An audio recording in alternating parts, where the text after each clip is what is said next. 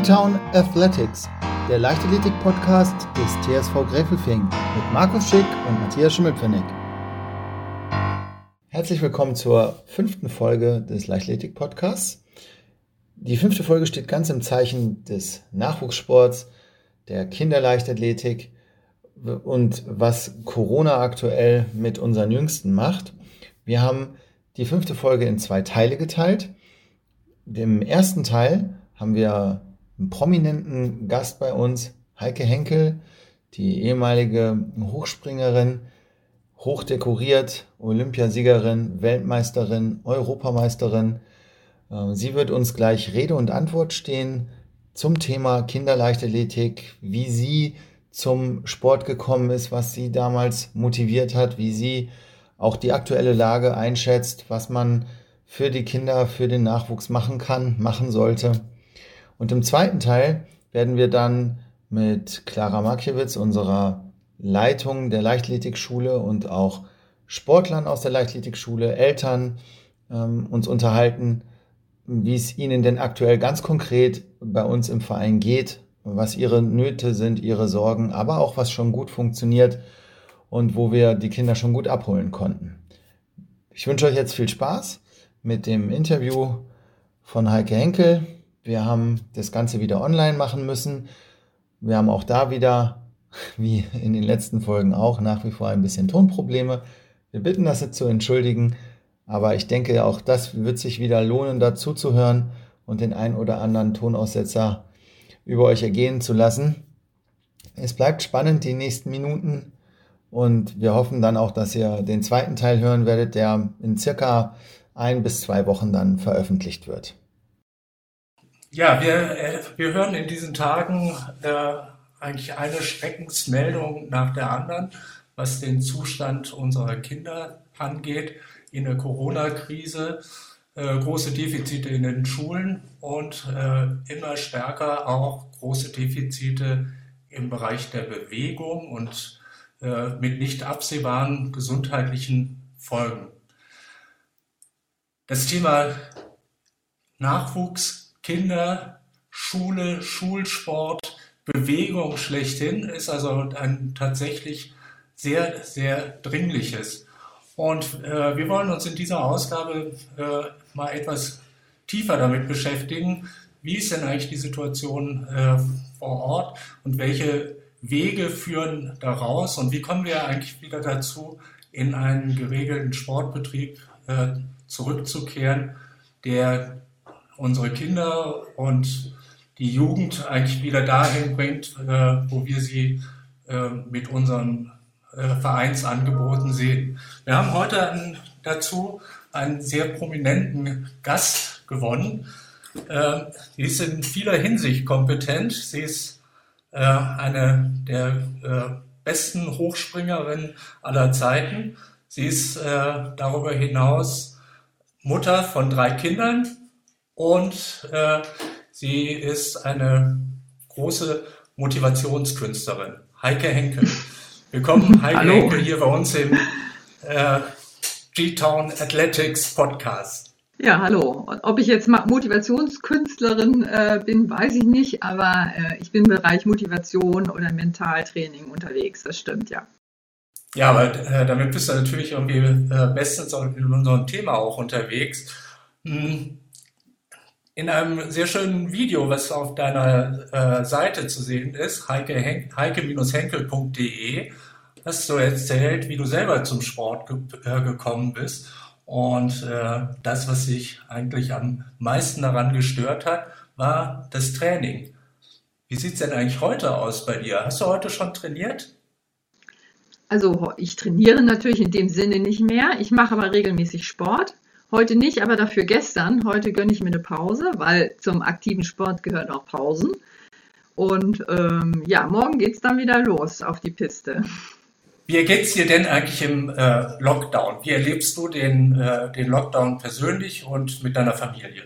Also ich kann nicht klagen. Äh, mit Sicherheit liegt das daran, dass wir einfach gute Bedingungen haben. Äh, wir haben Platz. Äh, ich kann von zu Hause arbeiten, habe einen Job, das, was ich von, ja, den ich von zu Hause erledigen kann. Auch mein Mann und zwei, die beiden Jungs sind schon so groß, die, die studieren. Also der eine ist mitten im Master, der muss nicht mehr so oft zur Uni. Der andere studiert Informatik, da geht eh immer alles online oder zumindest über diese Technik. Und ja, die jüngste ist gerade im Abitur, die betrifft das eigentlich noch eher am stärksten, aber sie arbeitet doch ganz gerne auch von zu Hause. Also da fehlt zwar der Kontakt zu ihren Kolleginnen und Kollegen, aber ähm, die kommt damit gut klar. Also ich würde sagen, wir alle äh, sind eher auf der positiven Seite. Wir sind jetzt nicht so sehr davon betroffen wie vielleicht viele andere, die jetzt nicht so super Bedingungen haben, um ja, sich wirklich äh, gut zu fühlen oder wohl zu fühlen oder ja, effektiv zu arbeiten oder sein Leben zu führen, sozusagen wie bisher. Wie erlebst du, äh, du bist ja nach wie vor immer auch sehr nah am Sport dran und sehr sportinteressiert und äh, beschäftigst dich äh, auf vielen Ebenen, wie du gesagt hast, auch als äh, Mentaltrainerin und äh, Coach mit Sportteam. Wie erlebst du die Situation äh, gerade im Sport, wo ja abseits der Profis eigentlich gerade großes Hängen im Schacht ist? Genau, das erlebe ich auch hautnah, weil meine Tochter selber auch Sport betreibt. Ähm, sie hat jetzt den Vorteil, sie ist im Kader, sie kann trainieren, aber viele andere von ihren Kollegen mit, die ja auch zur Trainingsgruppe dazugehören, äh, die können halt sich nicht so vorbereiten wie jetzt die Profis. Und da entsteht jetzt eine ganz, ganz große Lücke, leistungsmäßig, aber ich kann mir vorstellen, gerade auch in kleineren Vereinen, dass viele äh, ja, junge Sportler einfach wegbrechen, aufhören, sich anders orientieren. Also die Gefahr besteht auf jeden Fall. Hm. Wenn ich, Und, wenn ich, ähm, ja? ja, wenn ich da ganz kurz mal einhaken darf, der unser äh, DOSB-Präsident, der Alfons Hörmann, der ähm, hat letztens ein Statement gebracht und äh, dazu dem Thema eben, dass die Leute, die gerade nicht trainieren dürfen, auch wegbrechen und gesagt, dass irgendwie anscheinend über eine Million Mitglieder ähm, im Jahr 2020 dem, dem deutschen Vereinssport schon abhanden gekommen sind. Und das, was er vor allen Dingen dramatisch fast schon findet, ist, dass das halt hauptsächlich eben im Kinder- und Jugendbereich passiert. Und ähm, das ist genau ja eben das Thema, was wir jetzt heute ja auch nochmal ein bisschen von verschiedenen Seiten beleuchten werden. Aber ja, das ist also, ich, ich, ich als, als sportlicher Leiter und, und auch äh, Trainer im Nachwuchsbereich ähm, kriege das auch hautnah mit. Also, dass eben die, die einen trainieren können, die Leistungsstarken, so wie du jetzt auch gerade deine Tochter beschrieben hattest, die, für die sich eigentlich ja die Bedingungen fast verbessert haben, weil sie kleinere Trainingsgruppen haben und mehr Aufmerksamkeit vom Trainer bekommen. Auf der anderen Seite aber eben die, diese ganzen sozialen Aspekte wegfallen, weil es vielleicht keine großen Trainingsgruppen mehr gibt in dem Sinne und der ganze andere äh, Bereich im Sport, der nicht im Kader organisiert ist, äh, ja überhaupt nicht mehr stattfindet irgendwo. Ja, also diese Zweiklassengesellschaft da finde ich sehr bedenklich. Ja, das Problem sehe ich auch noch darin, dass natürlich sehr viel Aufmerksamkeit eben auf den Leistungssport und viel Aufwand auch bedeutet, also auch für die Trainer und daher dann natürlich auch schwierig wird, sich äh, dementsprechend auch um die zu kümmern, die, die aus dem Freizeitsport oder eben nicht ja, genau. den Hochleistungssport betreiben. Und das macht es alles sehr schwierig, weil der Aufwand größer ist und es muss mehr organisiert werden. Und das ist natürlich furchtbar anstrengend für alle. Und ähm, ja, und so fallen die, die Jünger oder die, äh, die Athleten, Athletinnen weg. Ähm, die fallen schon mal hinten runter, die jetzt ich sage jetzt mal in Anführungsstrichen, jetzt nicht so wichtig sind. Es hört sich jetzt total doof an. Ich finde, die sind genauso wichtig, aber äh, in dem Moment ist der Fokus einfach auf dem Hochleistungssport. Und das, da muss ich auch direkt was zu sagen. Ähm, ich finde das nicht richtig, weil alle kommen aus dem Freizeitsport und haben mal als äh, kleiner Athlet oder in einer Sportgruppe in einem Kinderturm angefangen. Auch ich oder auch Schulsport. Also ich komme selber, ich bin durch den Schulsport bei der Leichtathletik gelandet und das äh, ist aber ein Problem, was schon immer da ist, meiner Meinung nach, ähm, dass nicht gesehen wird, dass die Basis äh, äh, ja stabil sein muss, damit da überhaupt ein Hochleistungssportler irgendwann mal daraus erwachsen kann. Und jetzt zeigt sich das natürlich ganz extrem. Und ich glaube, dass wir in ein paar Jahren, äh, wenn da jetzt nicht irgendwas passiert, ähm, einfach Nachwuchsathleten fehlen, überall, in jeder Sportart. Und mhm. ja, da sehe ich das ganz große Problem. Äh, es wird ja jetzt gerade auch so von verlorenen Jahren äh, gesprochen. Und äh, in der Leistungsoptimierung geht es äh, darum, äh, wenn man äh, in der internationalen Spitze vielleicht irgendwann ankommen möchte, dass man halt möglichst früh anfangen muss und dann eben aber eigentlich auch einen ziemlich geraden, linearen Leistungsverlauf hat, der idealerweise nicht durch irgendwelche Verletzungen oder sonst was äh, unterbrochen werden sollte. Äh, mhm. Da haben sich die Systeme ja eben auch so ein Stück äh, selbst optimiert. Wenn jetzt eben so eine, ähm, eine pandemiebedingt eine äh, solche lineare Entwicklung außerhalb der Kader nicht möglich ist. Äh, was bedeutet das denn eigentlich für die, äh, auch für die Talentfindung? Äh, wenn ich das, wenn ich so richtig auf deine Karriere schaue, bist du eigentlich auch äh, relativ spät erst äh, in den Leistungssport reingekommen.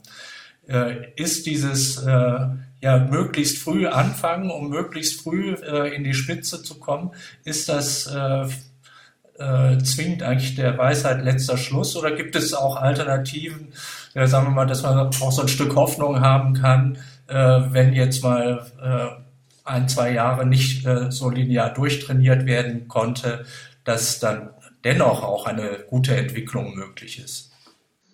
Na, es ist natürlich individuell unterschiedlich. Aber es kommt auch auf die Sportart drauf an. Es gibt Ausdauersportarten wie Rudern, wo man mit Sicherheit oder Schwimmen früher anfangen muss oder Turnen, um beweglich zu werden, äh, wo man jünger sein muss. In der Leichtathletik sage ich immer, also es reicht, wenn man erstmal ein bisschen Sport macht. Je weiter ähm, erreichend das geht, also wie äh, unterschiedlicher man trainiert. Ich habe ja vorher auch schon Sport gemacht. Ist ja nicht so, dass ich so von 0 auf 100 dann in die Leichtathletik eingestiegen bin. Ich habe also lange geturnt und alle möglichen Sportarten ausprobiert. Also ich war immer irgendwie aktiv. Also, aber das kann ja momentan ja auch schwer stattfinden. Und da ist halt das Problem. Also deshalb sage ich, äh, gerade die Freizeit oder auch das Kinderturnen ist ist unheimlich wichtig. Äh, es hat sich auch in den letzten Jahren auch sehr viel getan und wir haben ja auch viel, viel mehr Kinder in den Vereinen gehabt, aber die momentane Situation oder die Statistik, die ja auch sagt, dass das rückläufig ist durch die Pandemie, ähm, das ist natürlich ganz dramatisch. Das aufzuholen, also man kann, wenn man schon im Sport drin ist, im Leistungssport, sage ich jetzt mal, ist ja noch nicht Hochleistungssport, aber dann kann man mit Sicherheit so ein Jahr mal verkraften, meinetwegen auch zwei. Aber in bestimmten Sportarten stelle ich mir das tatsächlich schwierig vor. Also Hochsprung, sage ich mal, wenn man vorher Mehrkampf gemacht hat oder auch eine andere Disziplin gemacht hat, ist das kein Problem. In der Leichtathletik trainieren alle so ein bisschen ähnlich. Also es gibt so eine Grundlage, die so jeder, da muss jeder schnell sein, jeder muss ein bisschen Kraft haben die Individualisierung kommt ja erst später und ähm, ich finde, die muss nicht so früh stattfinden, weil je früher sie stattfindet, die Erfahrung zeigt es, die Athleten, die äh, früh erfolgreich waren, hören auch früh auf. Ähm, ich weiß nicht, ob was besser ist, keine Ahnung. Und wie gesagt, individuell auch unterschiedlich. Manche junge Athleten vertragen mehr äh, in jüngeren Jahren als andere. Also ich würde das nicht immer so über einen Kamm scheren, ähm, aber wir verlieren die natürlich schon, die, die als ja, die eine bestimmte Ausdauergrundlage brauchen, die man, mit der man halt früh anfangen muss. Ähm, da sehe ich halt schon ein Problem. Was meinst du, äh, wenn es so an den Restart geht, äh, unter den Voraussetzungen, was du eben jetzt gesagt hast, dass eben auch so äh, eine gewisse Vielseitigkeit gefordert ist und dass man auch entsprechende Angebote machen muss an die Kinder und Jugendlichen.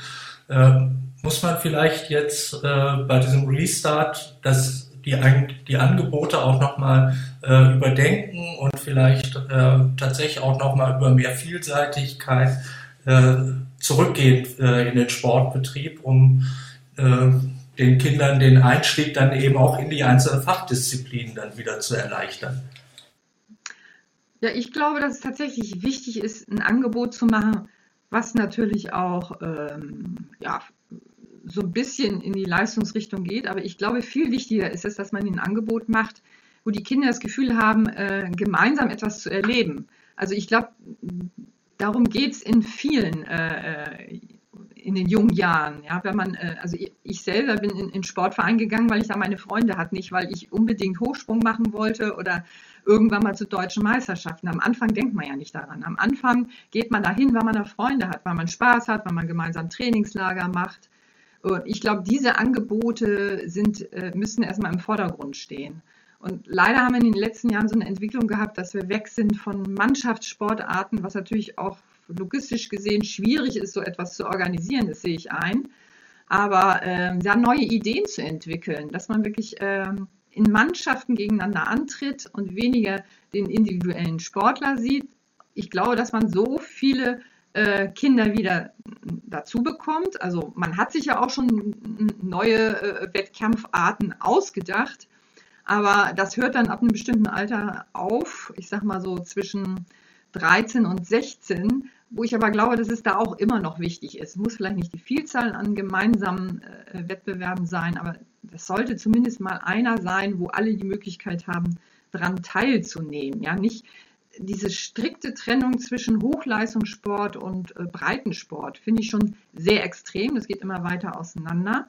Äh, ich glaube, dass das eigentlich miteinander viel mehr verwoben ist und ähm, wir dafür sorgen müssen, dass gerade die Kinder, die so ein bisschen in der Mitte sind, äh, die eigentlich besser sind als oder auch vielleicht leistungsorientierter sind, ähm, aber von der Leistung her noch nicht so weit sind, um Hochleistungssport zu betreiben. Aber ich brauche auch in meiner Trainingsgruppe nicht nur äh, Hochleistungssportler, sondern auch äh, Kinder oder Jugendliche, die gerne trainieren. Ja? Also ich selber habe nicht so gerne trainiert. Ich habe davon profitiert, dass die anderen in meiner Trainingsgruppe ja, viel aktiver waren, mich mitgezogen haben. Also ich profitiere, äh, profitiere durchaus davon, äh, dass die Trainingsgruppe nicht nur aus Leistungssportlern besteht. Also ich sag mal, ab Anfang 20 ist das mit Sicherheit wichtig, vielleicht auch ein bisschen früher. Also ich will mich da jetzt nicht im Alter festlegen, aber gerade im Jugendbereich, in, der Pubertät ist es wichtig, dass man ähm, ja noch als Trainingsgruppe funktioniert und also sehr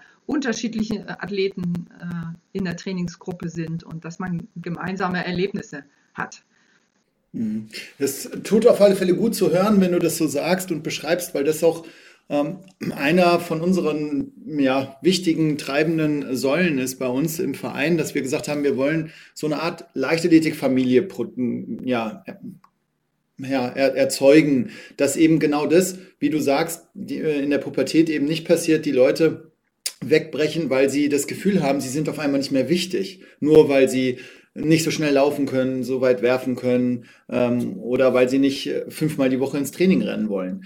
Und trotzdem aber äh, hat jedes Individuum bei uns eine, einen, einen Wert an sich, einfach weil es, wenn es, wenn ein Jugendlicher sich entscheidet, äh, statt vor dem PC zu sitzen, sich auf den Sportplatz zu begeben. Und wenn er das nur einmal die Woche macht, dann, dann finde ich, haben wir eigentlich schon irgendwo auch als Gesellschaft gewonnen. Und den einzubinden und zu begeistern, es gibt ja so viele Möglichkeiten, sich zu engagieren in so einem Verein. Das muss ja jetzt nicht unbedingt nur dieses Leist, dieser Leistungsgedanke sein. Und ich sehe es auch schon ähm, genauso wie du eigentlich, dass diese ja, relativ schnelle Fokussierung hin zum Leistungssport und wen können wir tatsächlich fördern ähm, und da uns eben darauf zu konzentrieren, was ja jetzt durch die Pandemie auf die Spitze getrieben wird, dass man wirklich jetzt nur noch die unterstützt, die die Leistungen in irgendeiner Kaderrichtlinie konform generieren können, dass man sich nur noch auf die konzentriert.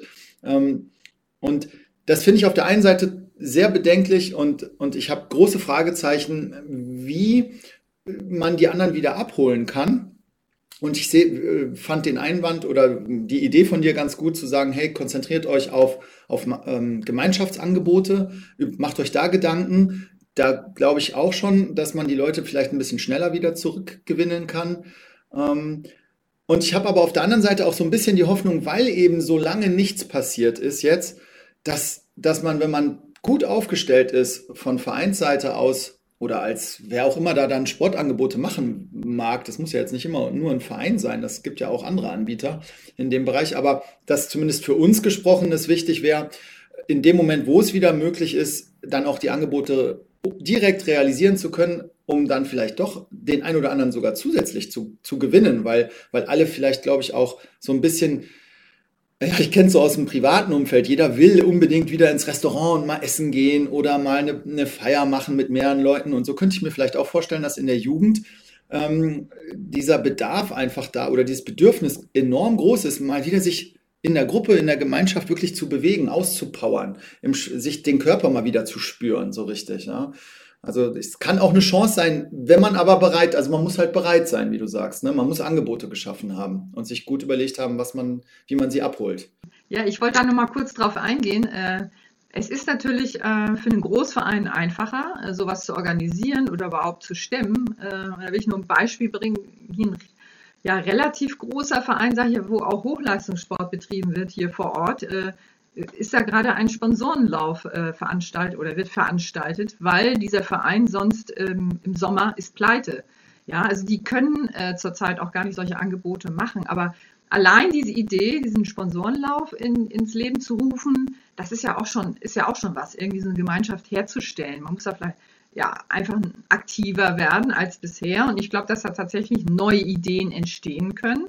Also man sollte nicht den Kopf in den Sand stecken, sich wirklich überlegen, was, was kann ich anbieten? Ja, was kann ich zurzeit anbieten? Da können wir ja noch keine großen Gruppen irgendwie zusammenholen, aber über diesen sozusagen virtuellen ähm, ähm, Marathonlauf äh, äh, fand ich das eine, eine super Idee. Ja? Ich weiß nicht, was andere Vereine sich so haben einfallen lassen, aber ich glaube, da ist auch die Kreativität der Einzelnen äh, äh, oder das Engagement auch der Vereine und der, der Trainer gefragt. Ähm, ich, ich, die Schwierigkeit ist halt daran, die Situation ist eine, die wir bisher nicht kannten, auf die wir nicht vorbereitet waren. Aber wirklich die Situation zu nutzen, ja, einfach Dinge mal anders zu denken oder vielleicht neu zu reflektieren, ähm, vor allem für die Zeit nach der Pandemie. Was kann ich tatsächlich besser machen, wenn so eine Situation äh, wieder eintreten sollte, dass ich da besser vorbereitet bin und vielleicht nicht so viele Kinder und Jugendlichen wegbrechen oder überhaupt Menschen aus Vereinen austreten. Ähm, das halte ich für sehr wichtig. Ja, Markus, dann kommen wir jetzt zu den News in unserer fünften Folge und wir fangen gleich mit einer nicht so schönen Nachricht an. Wir haben uns jetzt äh, nach reiflicher Überlegung im Abteilungsvorstand dazu durchringen müssen, leider aufgrund der Pandemiesituation, dass wir das Touch the Clouds Festival 2021 hm, leider erneut wie letztes Jahr absagen müssen. Auch ersatzlos. Also dieses Jahr wird es kein Touch the Clouds Festival geben. Wir hoffen auf 2022 etwas bessere Hoffnung und äh, auch bessere Aussichten hat hoffentlich äh, Johannes Trefts, unser Supersprinter. Er ist nominiert für die inoffiziellen Staffelweltmeisterschaften äh, für Deutschland äh, in, in der 4x400 Meter Mixed-Staffel an den Start zu gehen.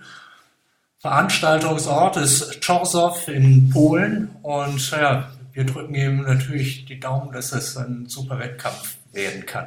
International leider nicht starten werden Chiara und Lilly.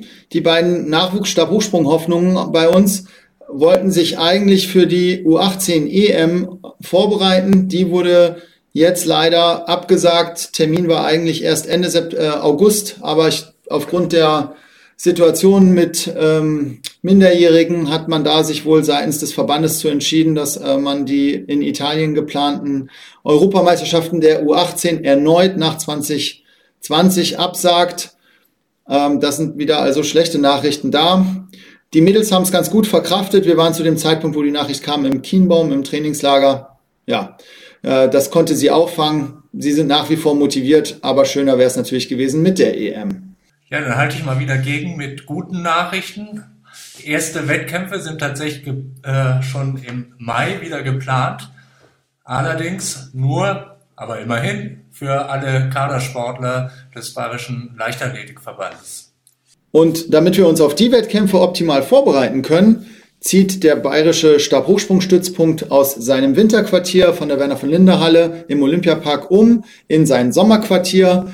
Und das findet jetzt am Wochenende, den ja, 17., 18. April, an den beiden Tagen wird das stattfinden. Und dann sind wir wieder zu Hause mit allen Springern, mit dem ganzen Material und bereiten uns da auf die Mai-Wettkämpfe vor. Das sind hier tatsächlich gute Nachrichten. Da setze ich noch eine weitere gute Nachricht oben drauf. Ann-Kathrin Suckfühl ist unsere neue, ja, schon bewährte Frau für Social Media. Sie äh, greift da jetzt äh, richtig an und will äh, ordentlich Schwung auf die Kanäle bringen. Äh, ja, und Kathrin, was äh, hast du vor?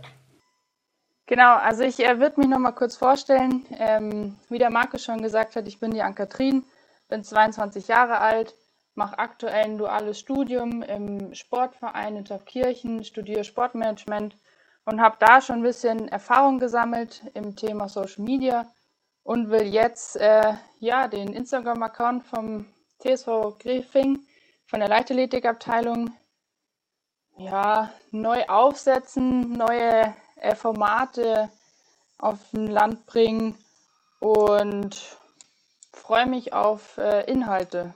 Ja, so ein Kanal, den befüllt man äh, nicht im Alleingang. Das lebt natürlich sehr davon, dass äh, quasi live vor, vor Ort die, äh, die Bilder, Informationen kommen.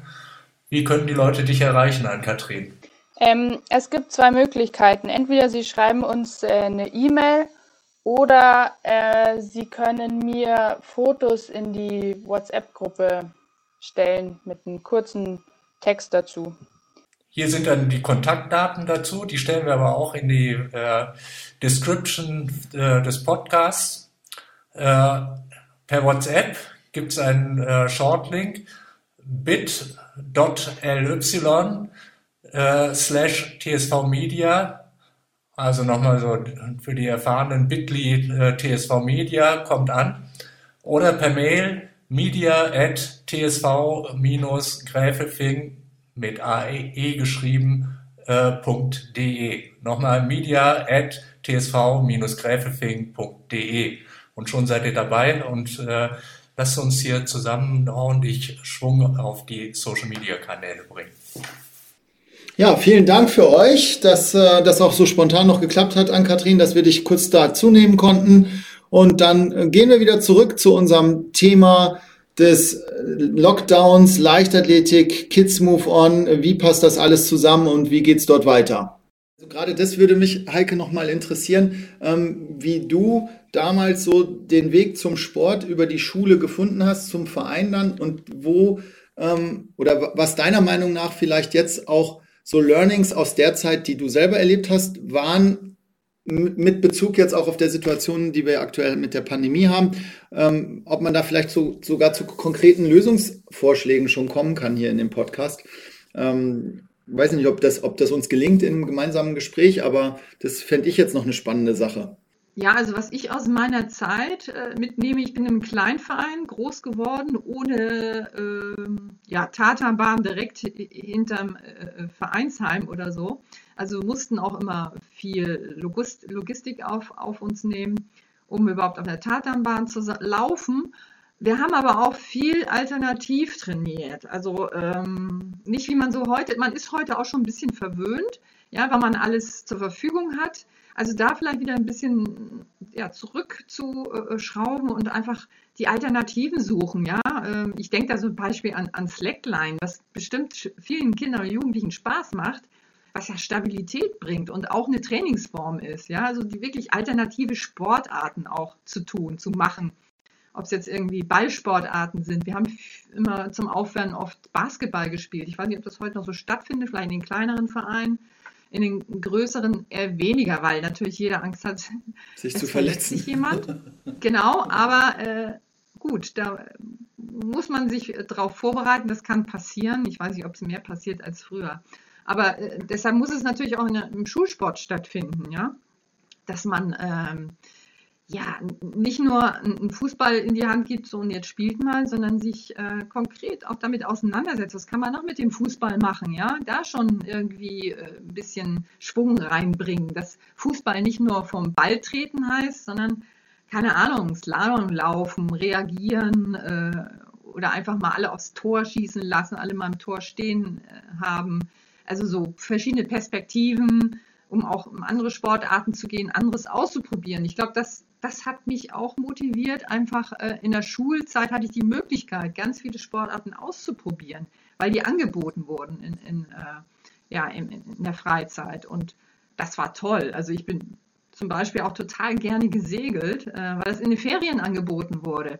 Ähm, natürlich ist das nicht überall möglich. Ich komme aus Kiel, da war es möglich. Ähm, aber das war super, ja. Und vielleicht, äh, keine Ahnung, wie es unten im Süden von Deutschland ist. Da wird halt oft Ski angeboten, ist ja klar, weil da der Schnee schon eher mal vorhanden ist. Aber dann vielleicht auch an Sportarten denken, die vielleicht so typisch für andere Gegenden sind. Also sich nicht nur zu spezialisieren, sondern wirklich auch mal ausprobieren.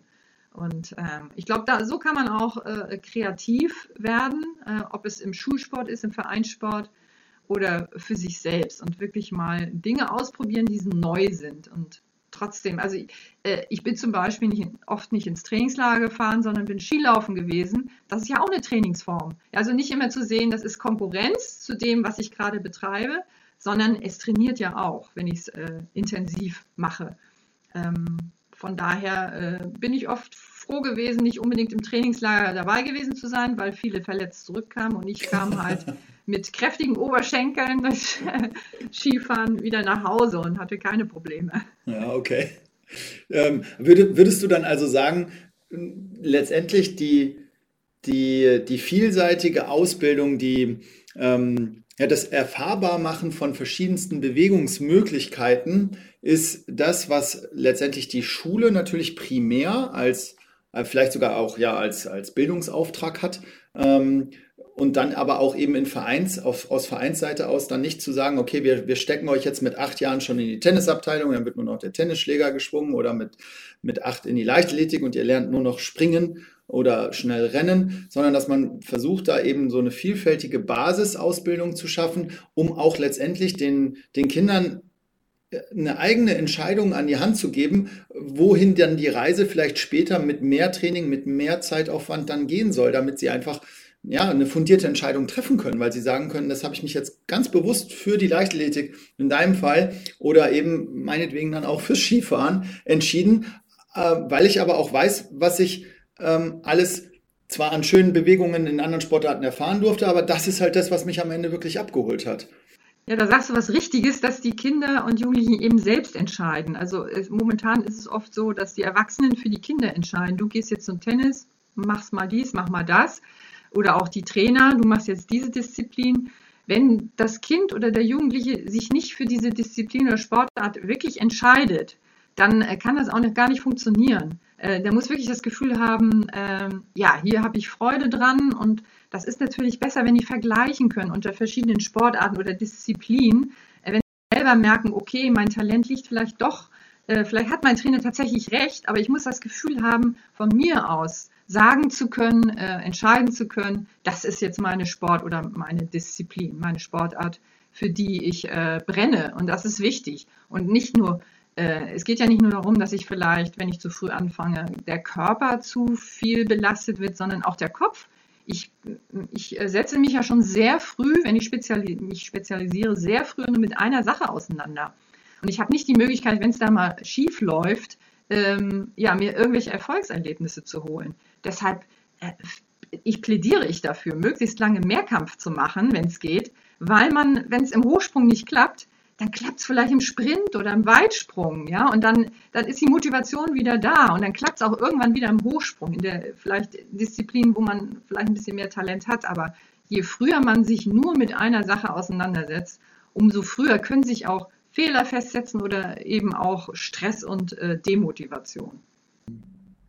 Naja, also das ist auf alle Fälle so die Richtung, in der wir versuchen auch zu, zu denken. Ähm, das ist natürlich dann, sobald man auf Verbandsebene kommt, äh, ja, ein bisschen schwierig, aber ich glaube, dieser Mut, ähm, das sollte vielleicht äh, den, den Trainern, die jetzt den Podcast gehört haben, ähm, sollte ihnen, sollte der Mut befallen, äh, zu sagen, hey, es geht nicht darum, dass ich alle zu mir hole und jeder muss jetzt mein, mein System machen, sondern den Mut zu haben, äh, zu sagen, wenn jeder Trainer die Kinder für Bewegung begeistert, dann ist es ja vielleicht ein bisschen mehr ein Kommen und Gehen, mag sein, also von der einen Gruppe zur anderen, dass die Kinder vielleicht mehr wechseln, aber die Leute, die ich dann habe, sind auf alle Fälle mehr motiviert, weil sie richtig dahinter stehen, ähm, was dann gerade im Training passiert. Ne? Und eigentlich nur so äh, langfristig zumindest auch gesunde Leistung entstehen kann.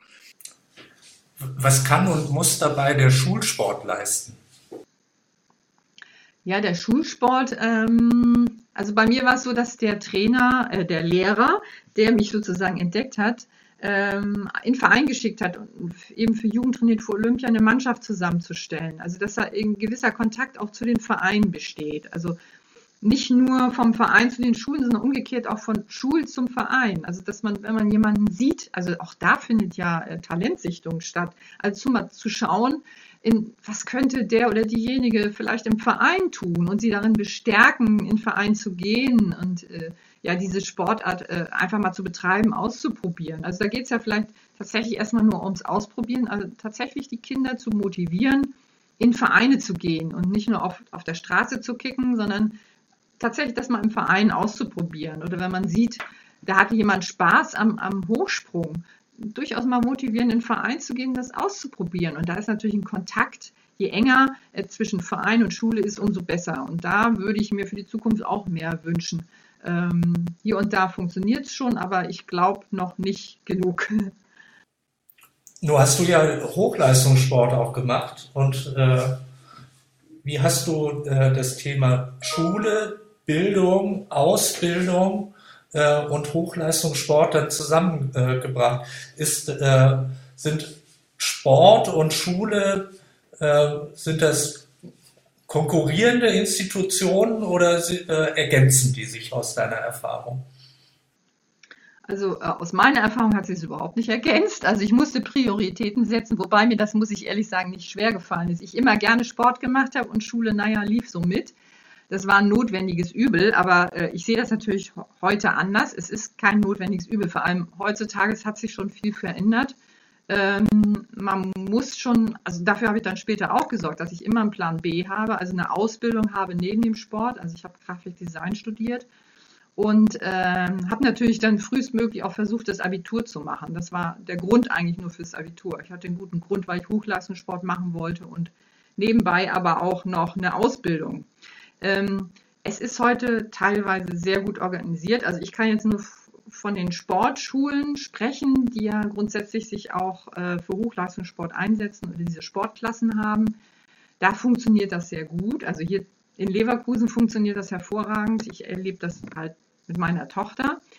Das geht, es wird unterstützt und ähm, bisher war es immer so, also zu meiner Zeit vor allem, ähm, die fanden immer alle ganz toll, dass ich gut im Sport war, aber hätten es natürlich viel lieber gesehen, wenn ich in der Schule auch so gut gewesen wäre. Aber habe eigentlich keine Unterstützung bekommen. Also es lag immer an mir, was ich tue oder was ich nicht tue. Und je nachdem, wie motiviert jemand ist, ähm, ja, umso mehr oder umso weniger macht er. Und ohne Unterstützung ist es natürlich total schwer. Ähm, ich habe mich da irgendwie mit durchgewurstelt. Es, es hat geklappt. Aber ich glaube, in der heutigen Zeit ist es schwieriger, sich irgendwie so durchzuwursteln.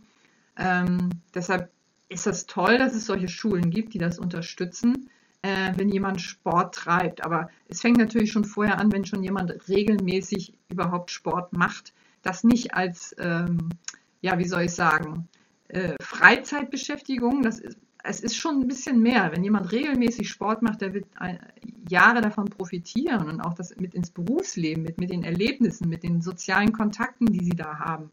Also es wird, ich finde, oft noch unterschätzt, was Sport eigentlich bedeutet ähm, ja, in unserer Gesellschaft insgesamt.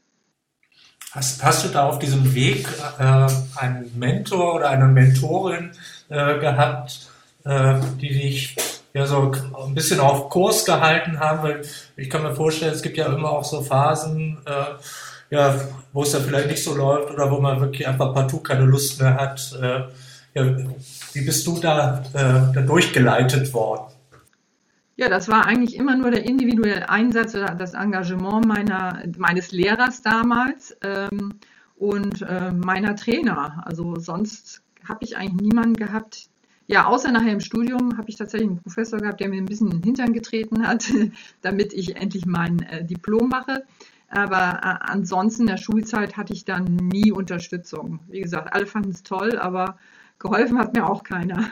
Aber deshalb halte ich das für umso wichtiger, dass da ein Mentor ist und ähm, dass die Schule vor allem insgesamt da mitspielt und das nicht ähm, ja, so schief angesehen wird, wenn, wenn Hochleistungssportler äh, als Sonderbehandler äh, behandelte Personen gesehen werden. Das tun sie nicht. Die haben eine zusätzliche Belastung zur Schule und da brauchen sie Unterstützung. Also sie machen mehr als je, jeder andere Schüler. Ähm, machen ja eben nicht nur Schule, sondern auch diesen Sport und das ist ein Fulltime-Job. Wir haben bei uns, ähm, ja, ich sag mal, eine ideale ähm, Infrastruktur für gerade, wenn man jetzt mal weg von diesem Hochleistungssport geht, sondern eben, dass die Kinder sich bewegen können, finde ich, haben wir eine ideale Struktur. Du musst dir das bei uns so vorstellen, du hast das Gymnasium äh, mit Pausenhof, Alter, ist der Sportplatz bei uns. Also der, der, der, mhm. das ist direkt, äh, die Kinder gehen aus dem Schulgebäude raus in die Pause und stehen auf dem Sportplatz. Und da haben wir jetzt auch neue Ideen umsetzen können mit einer Art, die bewegte Pause nennen wir das. Das ist schon eine alte Idee, aber die hat jetzt neue Sportgeräte bekommen, weil du das auch gerade erwähnt hattest. Slacklines werden jetzt gerade neu installiert, fest installiert oder so eine Calisthetics-Anlage, Bodentrampoline. Solche Sachen haben wir, haben wir da über die letzten Jahre gemacht und mich freut das sehr zu hören, weil ich hoffe, dass, dass das jetzt auch ein paar andere noch hören. Ähm, ich kämpfe da nämlich seit Jahren für, dass diese Kooperation zwischen Verein und Schule viel enger verzahnt wird. Und man muss ähm, tatsächlich, wir sind jetzt in der glücklichen Situation, dass es ähm, schon weit fortgeschritten ist, diese Kooperation. Wir sind noch lange nicht da, wo wir alle von allen Seiten auch hinwollen. Ähm, aber wir sind schon weit fortgeschritten. Aber es war auch ein sehr langer und steiniger Weg. Und da hätte ich mir oftmals auch Unterstützung mehr ähm, von Vereinsseite, von Verbandsseite äh, gewünscht, dass da so mehr so, so, so Konzepte da sind, wie man so eine Kooperation angeht. Ähm, das war jetzt im Prinzip eine glückliche Fügung von Individual, äh, Individualisten, die auf Vereinsseite und auf Schulseite sich zufällig zum gleichen Zeitpunkt äh, am gleichen Ort befunden haben und dann sowas möglich machen. Aber wie du sagtest, so eine deutschlandweite, ähm, flächendeckende Kooperationslandschaft gibt es ja in dem äh, Sinne gar nicht. Ne? Ja, da würde ich ja auch zustimmen. Ich glaube, dass, dass es gar kein Konzept gibt ähm, dass ich, ich war, man hat tatsächlich das Gefühl, dass sich niemand Gedanken macht, wie kann ich überhaupt mehr Kinder gewinnen durch den Schulsport. Und die trennen das ja auch immer so. Schulsport, Breitensport, Freizeitsport, Hochleistungssport, ja. Das alles hängt aber zusammen. Also das eine baut ja auf das andere auf. Je mehr Kinder Sport machen, umso größer ist ja die Auswahl vielleicht von Talenten, ja, oder werden die überhaupt sichtbar? Also wenn die vom Computer sitzen, werden sie nicht sichtbar. Und je mehr ich dafür tue, dass äh, Kinder schon frühzeitig aktiv sind und, und Sport machen, umso mehr äh, Kinder äh, sind auf dem Sportplatz und, und, und vielleicht nicht im, im, äh, vom PC. Äh, warum wird diese Trennung in der Leichtathletik gerade so explizit stark vorgenommen? Ähm, zwischen Leistungssport oder, oder Vereinssport und Leistungssport oder Vereinssport und Verbandssport. Ähm, hm. warum sehen das aber auch viele Leute gerade auf DLV-Ebene meiner Meinung nach nicht, dass, dass es eben auch ihre Aufgabe mit sein sollte, äh, zu schauen, dass es den Vereinen gut geht. Und ich habe immer so das Gefühl, bei uns läuft es im DLV, der guckt, dass er aus den Landesverbänden das Maximale rausquetscht. Der Landesverband schaut, dass er aus den Vereinen die Talente rausquetscht. Ähm, und mhm. alle treten immer nur nach unten weiter. Aber das ist ein, mhm. ein, ein, ein gemeinschaftliches Konstrukt von Schule, Familie, Schule, Verein, Landesverband, Bundesverband. Und dass das ein geschlossener Kreislauf ist, weil wir reden immer wie, über dieselbe Person, die wir entwickeln wollen. Mhm. Und warum? Genau. Ne, da wird dann auf einmal eine Teilung gemacht. Da heißt es dann, ja, das, was in der Familie passiert, hat aber, das, das, das interessiert mich jetzt als, als Trainer schon mal nicht mehr, weil das ist, müsst ihr regeln, ich will mit dir Leistung auf dem Sport. Aber wenn zu Hause die Stimmung schlecht ist, dann kann ich doch mit dem Kind doch auch keine Leistung auf dem Sportplatz abrufen. Ähm, aber genau. das sind, also, ja. Ja, es gibt unendlich viele Themen. Ja. Ja. Also ich würde mir auch wünschen, ähm, dass mal ein Konzept, Gesamtkonzept entsteht. Wie wird aus dem Kinderturner oder Kinderturnerin äh, eine Hochleistungssportlerin, sich einfach mal rumspinnen. Wie kann, wie sollte so ein Weg aussehen, ja? Mhm. Und weil jeder fängt ja irgendwie, sage ich jetzt mal, äh, beim Kinderturnen an. Also ja, man, es gibt doch die, die, mein Trainer hat früher immer gesagt, ne, Weltmeister fallen nicht vom Himmel. Äh, du genau. musst tatsächlich ja, dafür was tun. Ja, und der Hochleistungssport konzentriert sich halt nur auf diese fertigen Athleten, die ja, ja schon da hingekommen sind. Aber ja. keiner macht sich wirklich Gedanken, wie kommen die dahin? Wie bekomme ich sie dorthin? Was kann ich da tun? Ähm, das wird, ja, sehe ich ganz genauso, dass das alles viel zu sehr voneinander getrennt äh, funktioniert und jeder so sein Süppchen irgendwie löffelt, aber nie gemeinsam irgendwie ein, ein Topf äh, entwickelt oder mhm. zubereitet.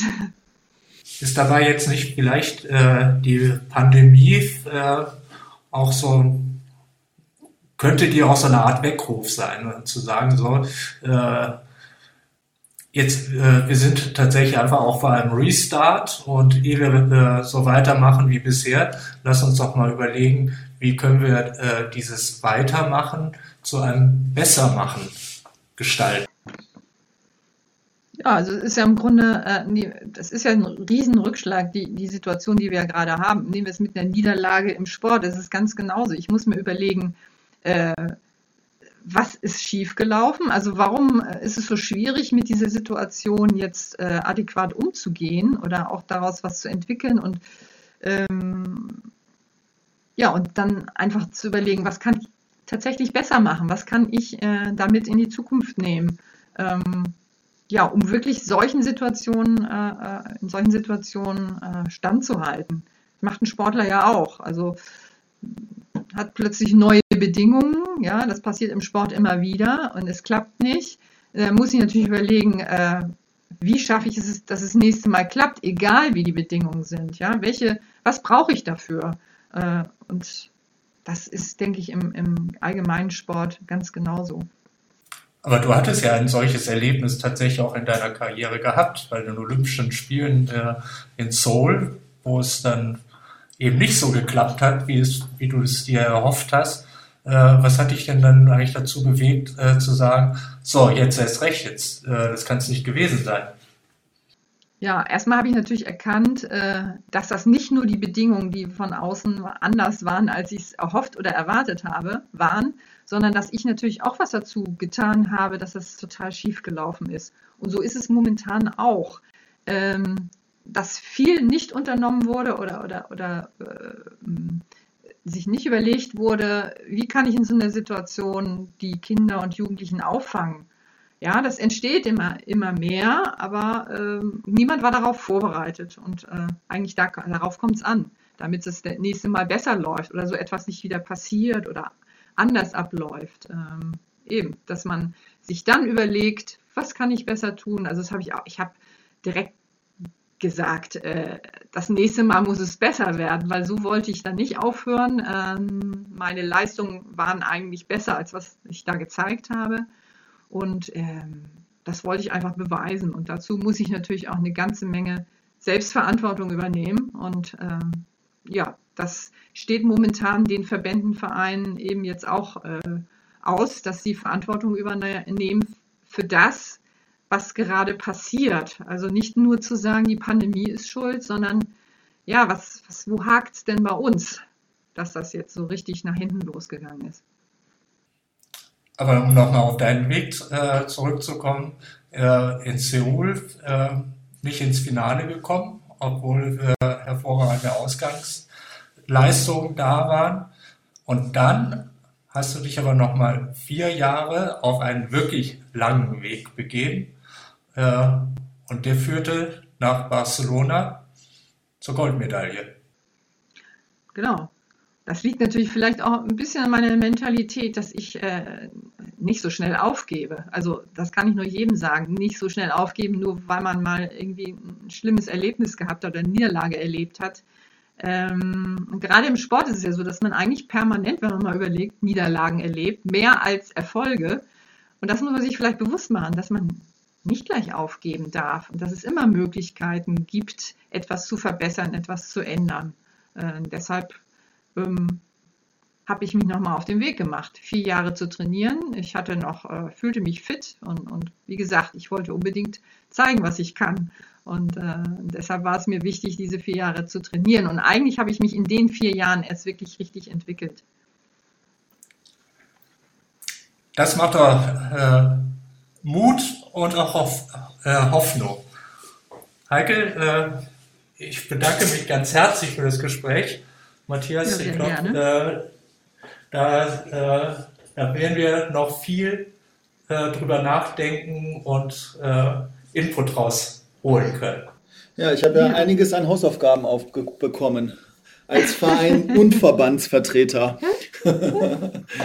genau. Aber dass du ja schon hier sitzt und sowas machst, das ist ja schon ein unheimliches Engagement. Das finde ich, find ich super.